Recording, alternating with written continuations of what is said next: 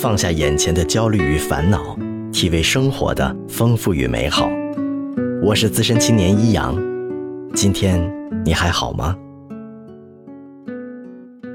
今天继续分享一盒老唱片的故事。父亲很奢侈的买回两盒七十八转唱片，据说是教讲外国话的，叫林格风。一盒留在家里，一盒要送给涂伯伯。涂伯伯喜欢读外语，爸爸送这样的礼物给他，我一点都不奇怪。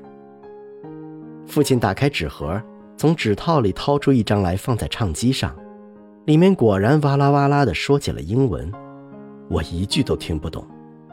原先家里有一张洋人大笑的唱片，但那只是叽叽咯咯、嘻嘻哈哈的放声大笑。我还以为洋人就是和我们笑声不同，原来说话还这么不一样呢。后来，父亲看我对英文好奇，来了兴致也教我几句。至今，我还记得第一篇课文的头几句是：“这是我的家，我的妻子，我的儿子，我的女儿和我。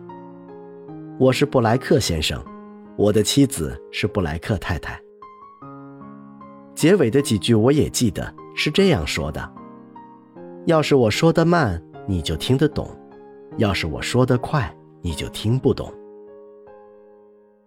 这套林格风一共五十课，在我上初中之前，居然从头到尾隔三差五的学过一遍。不但学会了一点洋腔洋调，还知道了一些过去未曾听说过的东西。譬如说，忘了是在第几课里说过。外国人吃饭除了刀叉之外，旁边还要一条 napkin。我不懂那是什么，去问父亲。父亲说，那是洋人吃饭时用来擦嘴的，叫餐巾。我听了还是不懂，为什么洋人吃饭那么费事儿，还要用餐巾擦嘴呢？像我们用手随便糊弄一下不就行了吗？林格峰上还有一课是专门讲睡觉的。说是布莱克先生要睡觉了，于是脱了衣服，换上 pajamas。我也不知道这是什么东西，查了字典才知道，是为睡觉专门穿的衣服，叫睡衣。再去查了带插图的杜登字典，发现原来就是我家箱子里面罩在最上面那块毛巾被一样的东西。我赶紧翻开箱子，抽出来仔细一看，宽宽大大，还有两只袖子。果然是件能够穿起来的衣服。我忽然想起来，原先帮助母亲收拾箱子的时候，就看到过这件染成一条蓝一条白的怪东西。我好奇，问母亲是干什么用的。母亲漫不经心地说：“没有用，罩箱子的。”在三年困难时期，洗澡毛巾也要凭票供应。这件睡衣被母亲剪成几个小块，全当毛巾用了。我第一回和布莱克先生一样，真正有了自己的睡衣，是到了改革开放以后。一九八二年，我要到德国去放羊读书，动身之前，在语言学院听了一场上级的动员报告。做报告的人语重心长地叮嘱我们，到了外面千万不要给祖国丢脸。其中重要的一项，就提到睡觉要穿睡衣。听了他的话。我赶紧到出国人员服务部买了一件睡衣，听售货员介绍说，这是质量最好的，六十只纱。林格风里还有一段有意思的课文，说的是一个女子请布莱克先生跳舞。我们跳舞吗？女子说。跳舞？不，我太老了。布莱克先生答道。太老了？瞎说。你看起来还没有五十岁，那女子惊讶起来。读到这里我就乐了，五十岁还跳舞，多不正经啊！第二天我把这段英文说给同学们听，大家都咯咯直乐，说这纯粹是资产阶级。其实我知道，更难听的话还没说出来。我们小时候，大家心目里五十岁还跳舞的人就是流氓。林格风作为英语教学，真是套好教材，我的英文就由他给开了蒙。因为林格风里面说的都是家长里短的日常生活，让我觉得洋人和我们想法其实也差不到哪里去。外国话无非就是用另外一种发音说相同的事儿。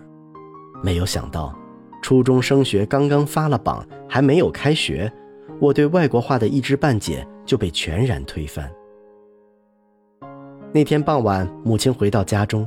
兴冲冲地从提包里掏出几本他们出版社刚刚印刷出来的课本样书，对我说：“今年的课本内容难度比以往有了很大的改动，让我这只笨鸟先飞，千万不要一开学就落在人家后头。”他警告我说：“到了中学不比小学还可以随便混混。”言外之意，当然是对我的侥幸考取中学十分担心。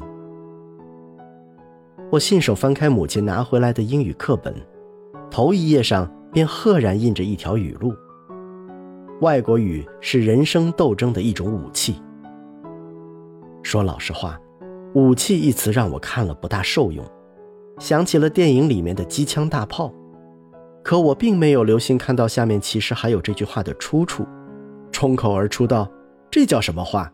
外国语怎么竟然成了武器？”大约。母亲知道我那个年龄正是少年反叛期，也懒得和我理论，只是说：“那可是马克思说的哦，我看你今后嘴巴要仔细些，不要再胡说八道了才好。”我先是一惊，觉得有些冒失，但从此以后对革命导师的这句教诲却意外地牢记在心中。翻过这一页。第二页是中英文对照的感叹句：“我们热爱毛主席。”与文字相配的是一幅颜色调棕了的领袖半身标准像。再后面是二十六个英文字母和你、我、他这样的代词，和阶级斗争、社会主义这些在林格风里从来没学过的词汇。现在回想起来。我觉得“武器”这个词大约也不是从林格风里面学来的，而是另有来头。否则的话，武器会出现在林格峰的哪一刻？布莱克先生又是和谁无缘无故谈到武器呢？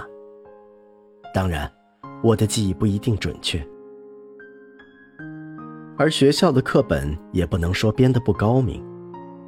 在母亲工作的出版社食堂里打饭的时候。我还时常碰到编课本的几位长辈，不过我却一直没有机会当面向他们请教马克思语录的出处，以及马克思当初是在什么情况下又如何操作使用，才能够让外国语成为人生斗争中的一种武器。不过，我的中学生活提供了一个深入理解语录的机会。那回是初二的时候下乡劳动。地点是顺义县的小关庄。其实，那个时候已经开始讲究青年学生上山下乡了，树立了不少榜样让大家学习，像邢燕子，像董家庚，像侯俊。只是不像文革中那样通通轰到乡下去罢了。为了说明农村是一个广阔的天地，在那里是可以大有作为的。我们除了田间劳动，还要听当地回乡的青年现身说法。记得那天，就是请了一位回乡的女青年给我们做报告，讲讲她自己是如何现身农村建设的。说老实话，她讲的挺不错。她告诉我们怎么用算术知识测量土地面积，怎么用物理方法拆卸农具，怎么用语文知识帮助老乡写忆苦思甜的报告。大家听了很激动，我记得还跟着带队的政治辅导员喊了好多口号，表示今后一定要到农村来建设社会主义新农村。接着，就是安排大家把不明白的问题提出来，让女知青给我们解答。我怂恿坐在前面的同学小叶提问：在农村如何让外国语成为斗争中的一种武器？能不能举几个例子？一般大家都是问，农村阶级斗争尖锐不尖锐？地主富农老实不老实，知识青年在农村如何与贫下中农同吃同住同劳动。女知青听到这些耳熟能详的问题，自是心中有数，也还口若悬河。可一听小叶的这个问题，不但女知青迟疑了好一会儿，大家也不约而同地静下来，想听听这个问题的答案。女知青以前应该做过好几回这样的报告了，但头回碰到这样的问题。想了一会儿，脸上也有些发红。辅导员怕她着急，连忙说：“不忙，不忙。”女知青到底是经过些场面，过了一会儿就朝辅导员点了点头，还咳嗽了两声，清清嗓子，然后脸朝大家说：“嗯，外语有用，外语有用。”外语在农村有用，我眼下就有俩深刻的例子。那么，外语到底怎样在农村发挥作用？女知青会举出什么样的两个例子呢？请继续收听一盒老唱片的年代故事，分享快乐，分担烦恼。欢迎点赞订阅我的故事，也希望在评论区听到你的声音。我是资深青年一阳，愿你一切安好。